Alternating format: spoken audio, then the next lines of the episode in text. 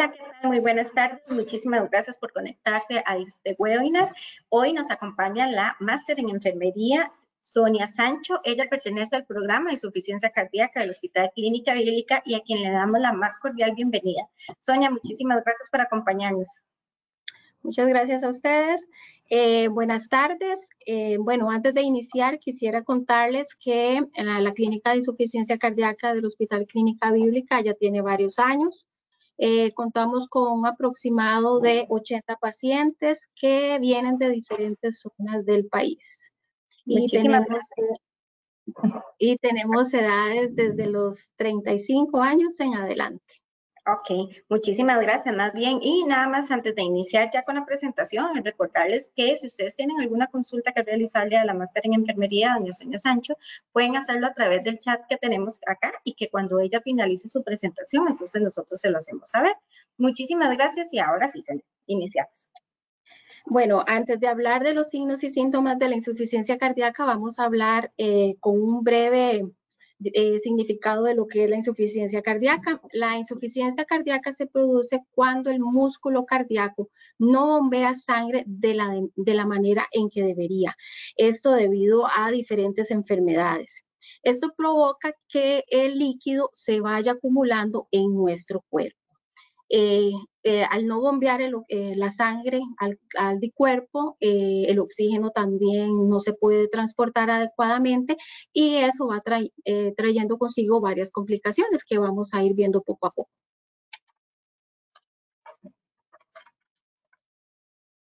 Vamos a hablar de los factores de riesgo de la insuficiencia cardíaca. aquí tenemos citados algunos. Una es la enfermedad de las arterias del corazón, eh, esto es como tener la grasa, como tener una cañería, como la cañería que utilizamos en la cocina, que si nosotros no le damos un adecuado mantenimiento, se va llenando de grasa, se va llenando poco a poco, hasta que va tapando el paso, en ese caso sería del agua y en este caso sería el paso de la sangre. También están las enfermedades de las válvulas, que tenemos dos válvulas y al no existir un adecuado entrada y salida del líquido, que en este caso sería la sangre, eso va provocando el acúmulo. También la presión alta eh, podría traer, es uno de los factores de riesgo de la insuficiencia cardíaca. Los latidos irregulares del corazón, eh, ya sea que van muy acelerados, van muy, muy, muy acelerados, posteriormente paran, después siguen otra vez acelerados. Son latidos que no son constantes. Ese es uno de los factores de riesgo también de la insuficiencia cardíaca. También tenemos las drogas, el alcohol. Hay infecciones que debilitan el corazón. El corazón posee varias capas que si estas eh, sufren una infección, podría causarnos también a largo plazo una insuficiencia cardíaca. La diabetes mellitus, que tenemos grandes poblaciones en este país, también es uno de los factores de riesgo para la insuficiencia cardíaca y el infarto eh, al corazón, que esto es que una parte del corazón, de las, de las mismas eh, como cañerías que estuvimos hablando, al no transportar la sangre al corazón, esa parte muere como, una planta que si uno no la, no, no irriga, muere, esa parte del corazón muere cuando no llega la sangre adecuadamente.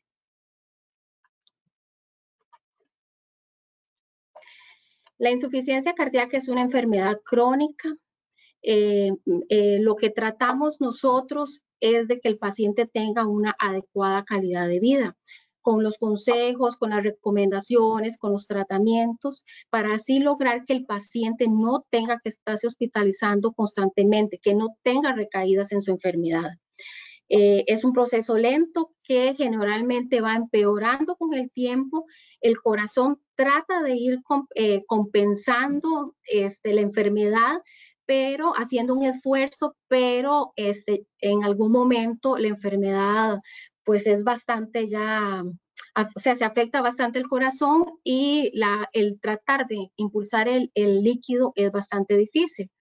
Entonces, eso es cuando el corazón ya empieza a hacerse poco a poco más grande.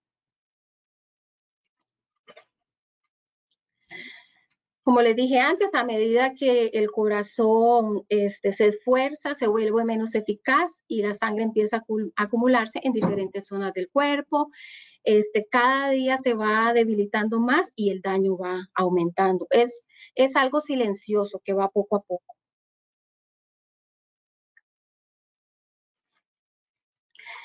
¿Dónde se acumulan el líquido? Bueno, inicialmente el líquido se empieza a acumular en los pulmones, en las piernas, en el abdomen, en diferentes órganos. Eso depende de la evolución de la enfermedad. Las piernas son aquellas piernas que uno empieza a verlas gorditas y gorditas. Este, hay zonas donde uno con los deditos le, le aprieta y el dedito queda marcado. Eso es la hinchazón. Al igual va produciendo en diferentes zonas del cuerpo.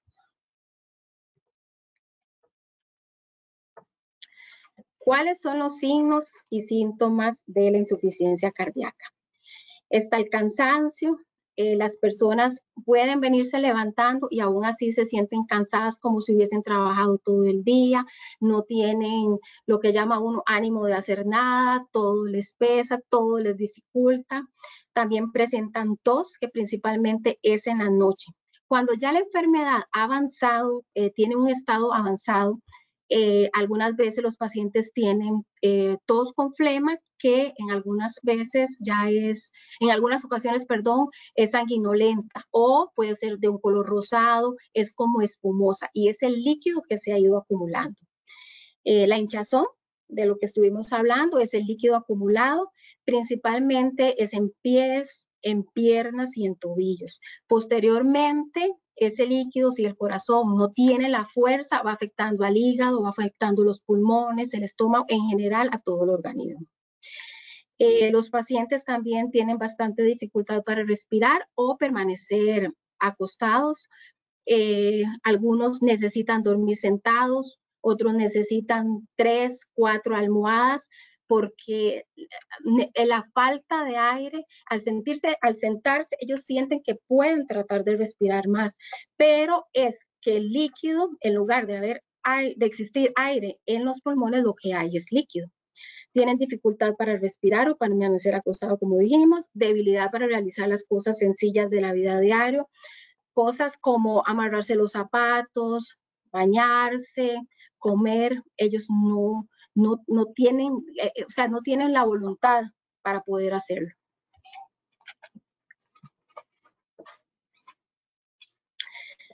Tenemos también aumento de peso. Eh, tenemos aumento de peso. para nosotros, una de las principales recomendaciones hacia nuestros pacientes es que se pesen todos los días. Ellos saben que tienen que reportar sus signos vitales y sus pesos. El peso debe ser cada día, en la mañana, cuando se levantan, en ayunas, eh, se levantan, se pesan, posteriormente van a orinar, regresan y se vuelven a pesar. Se les recomienda que eh, sea principalmente sin ropa, si esto es difícil porque no se sienten bien, se les recomienda que si hoy me pesé con un chorcito, mañana me peso con un chorcito, si me peso con un buzo, mañana me peso con un buzo, que sea el mismo, eh, que el peso sea similar en la ropa. También está el dolor de pecho, la falta de apetito, que no es que el paciente tenga hambre. Lo que sucede es que al tener eh, líquido a nivel del estómago, a nivel del intestino, el acúmulo, ellos se sienten llenos, pero no es lleno, lo que están, sí, o sea, es lleno, pero llenos de agua. La piel fría y húmeda, el pulso rápido y regular, como, como hablamos, que van acelerados, acelerados, acelerados, se detienen, acelerados, son pulsos que no, que no llevan una coordinación. Al no existir un adecuado transporte de oxígeno, porque el corazón no logra bombear esa, esa sangre que está rica en oxígeno, eh, el paciente puede tener problemas de concentración, puede tener problemas de memoria, se sienten confundidos, pueden estar agitados porque no hay una adecuada oxigenación. Eh, tenemos formas de ayudar a, evitar las complicaciones con eh, estilos de vida saludable. El control del peso, como hablamos, ¿verdad? Es un factor muy importante. Si hoy yo pesé 50 kilos, no puede ser que mañana vaya a pesar 53 kilos. Todo, es, todo ese nuevo peso que tenemos es líquido y por lo tanto el corazón está esforzándose para todavía movilizar más esos tres líquidos que tenemos de más. Eh, entonces, el control del peso es muy importante para ir viendo los cambios, el dejar de fumar, revisar constantemente si el paciente tiene o no hinchazón, limitar el consumo de líquidos. Esto, su médico les va a dar la recomendación de cuánto líquido pueden consumir. Más o menos aproximadamente es entre 1.5 y 2 litros de líquido que incluye el juguito, el café, el té, la sopita, todos todos estos son eh, los líquidos que cuentan para el día. El ejercicio, que también es muy importante, pero que también tiene que ser supervisado por su médico. Él les va a recomendar cuánto pueden caminar o nadar. Ellos les van a aconsejar cuánto deben de hacer, pero es un hábito muy importante.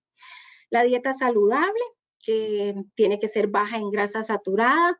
Esto quiere decir que no debemos de estar comiendo pollito frito, ni chicharrones, ni papitas fritas. Todas esas cosas no son recomendadas.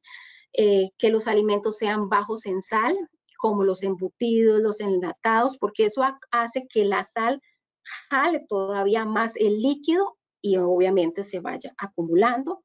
Y además una dieta baja en calorías Eso sería todo. Muchísimas gracias. Si tienen alguna consulta, con mucho gusto.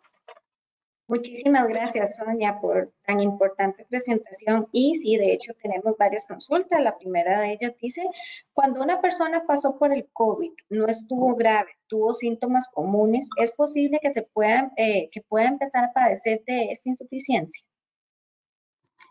Eh, mm, bueno, de lo que tenemos hasta ahorita, eh, los doctores siempre recomiendan hacer varios exámenes, por ejemplo, el ecocardiograma, para ver si alguna de esas, eh, si el corazón tuvo algún daño durante el COVID, eh, pero, pero como que se haya demostrado, o sea, ahorita, ahorita, mm, no, y menos si no tuvo, digamos, algún síntoma como de palpitaciones o falta de aire o cansancio, cosas así. Muchas gracias. La siguiente consulta dice, ¿puede decirse que la capacidad de respiración es deficiente cuando una persona ha pasado por COVID? Mm, habría que ver porque algunos pacientes sí, esa parte sí se ven bastante afectados. De hecho, por eso hemos tenido bastantes pacientes, o sea, tuvimos bastantes pacientes hospitalizados porque el COVID les afectaba bastante la parte respiratoria pero para eso, bueno, tenemos las, eh, los pacientes se controlan la saturación de oxígeno o pueden tener valoración de un médico por una placa o por un neumólogo por si tienen las tos recurrentes, que en las noches no puedan dormir, si tienen algún ruido agregado, eh, eso sí podría tener una revisión. La siguiente consulta dice, ¿a partir de qué edad una persona puede empezar a sentir estos síntomas de insuficiencia? Realmente no hay una edad determinada, es el proceso, eh, o sea, el, avance de la enfermedad. Si usted tuvo alguno de estos patologías de las que hablamos, ya sea un infarto o una inflamación del corazón, eh, puede empezar desde jóvenes. Nosotros tenemos pacientes en el programa sumamente jóvenes que por alguna enfermedad el corazón se debilitó y este es un paciente ya con insuficiencia cardíaca. Nosotros debemos de tratar con todas las recomendaciones de que el paciente no vaya empeorando y además tenga una calidad de vida. La siguiente consulta dice, vamos a ver, eh, que si se puede devolver un momentito a lo que son los síntomas de la insuficiencia. claro que sí. Para que por este favor nos la muestre y explique un poco más. Bueno, ya las explicó, tal vez sí las mencionamos. Eh, ¿Quiere ver en la diapositiva o...? Bueno, vamos a ver. Pero... si nos las menciona. Sí, claro. Este, entre ellos está el cansancio, la falta de aire, el edema, la, bueno, la hinchazón, perdón, la hinchazón en los pies, hay pacientes que tienen hinchados hasta el muslo, eh, durante la noche les da mucha tos porque el líquido se les acumula, pueden tener secreciones, como les dije, que eran rojas, rosadas, espumosas, eh, tienen bastante cansancio. En realidad, esos son principalmente los síntomas. Ah, bueno, también la memoria se ve afectada porque al no tener un adecuado transporte de oxígeno, eh, no llega a los órganos y entre, esos órganos está el cerebro, entonces pueden sentirse confundidos, eh, agitados. Perfecto. La siguiente consulta dice, si tiene palpitaciones seguidas y para, estando la, está la estando la persona con ansiedad, bueno, ahí nos dejaron la, pregunta un poco en el aire, tal vez sí, doña Glay Chacón nos la vuelve a repetir, por favor. Eh, la siguiente dice, buenas tardes, muchas gracias por el seminario. Me gustaría saber si una persona que se levanta en la mañana con sudor en, en la almohada y el pelo húmedo es un factor de ponerle cuidado. Eh, bueno, eh, podría, o sea, sí realmente debería, debería de estudiarse porque hay muchas patologías que dan esos síntomas, entonces creo que es mejor que, que amplíe los estudios para determinar qué es lo que tiene. Perfecto, muchísimas gracias. Más bien, bueno, vamos a ver, doña Gladys no nos escribió mal la consulta, es que nos dice que puede decirse que la, se puede decirse que la capacidad, no, vamos a ver, perdón, tiene palpitaciones seguidas y para estando la persona con ansiedad, pero creo que ahí nos deja un, poco al aire la, consulta. Mm, sí, tal vez sí nos, si nos lo, plantea. Ok, acá ya está la, dice, sí, ah, Ok, si, si, le, si, está, okay, si está la persona con ansiedad y le dan palpitaciones y paran, puede ser un síntoma cardíaco. Em, no necesariamente, eh, ese, es, otro síntoma que realmente necesitaría estudiarse más. Eh, o sea, si se tiene un pulso irregular, pero usted tiene ansiedad, eh, podría ser una característica de la ansiedad, pero eso no quiere decir y no excluye otras patologías que podrían dar una alteración en el ritmo cardíaco. Perfecto, ya para ir finalizando, entonces dice eh, la siguiente consulta que qué tipo de exámenes se requiere para realizar y para determinar la, insuficiencia. Bueno, eh, por lo general se les envía, bueno, desde resonancias, pero también les, eh, el doctor les indica ecocardiograma, que esto mide la capacidad de fuerza que tiene el corazón para poder bombear la sangre. Eso tiene unos parámetros y ahí se determina en qué nivel está su corazón. Eh, digámoslo, en qué fuerza, en qué nivel de fuerza está su corazón.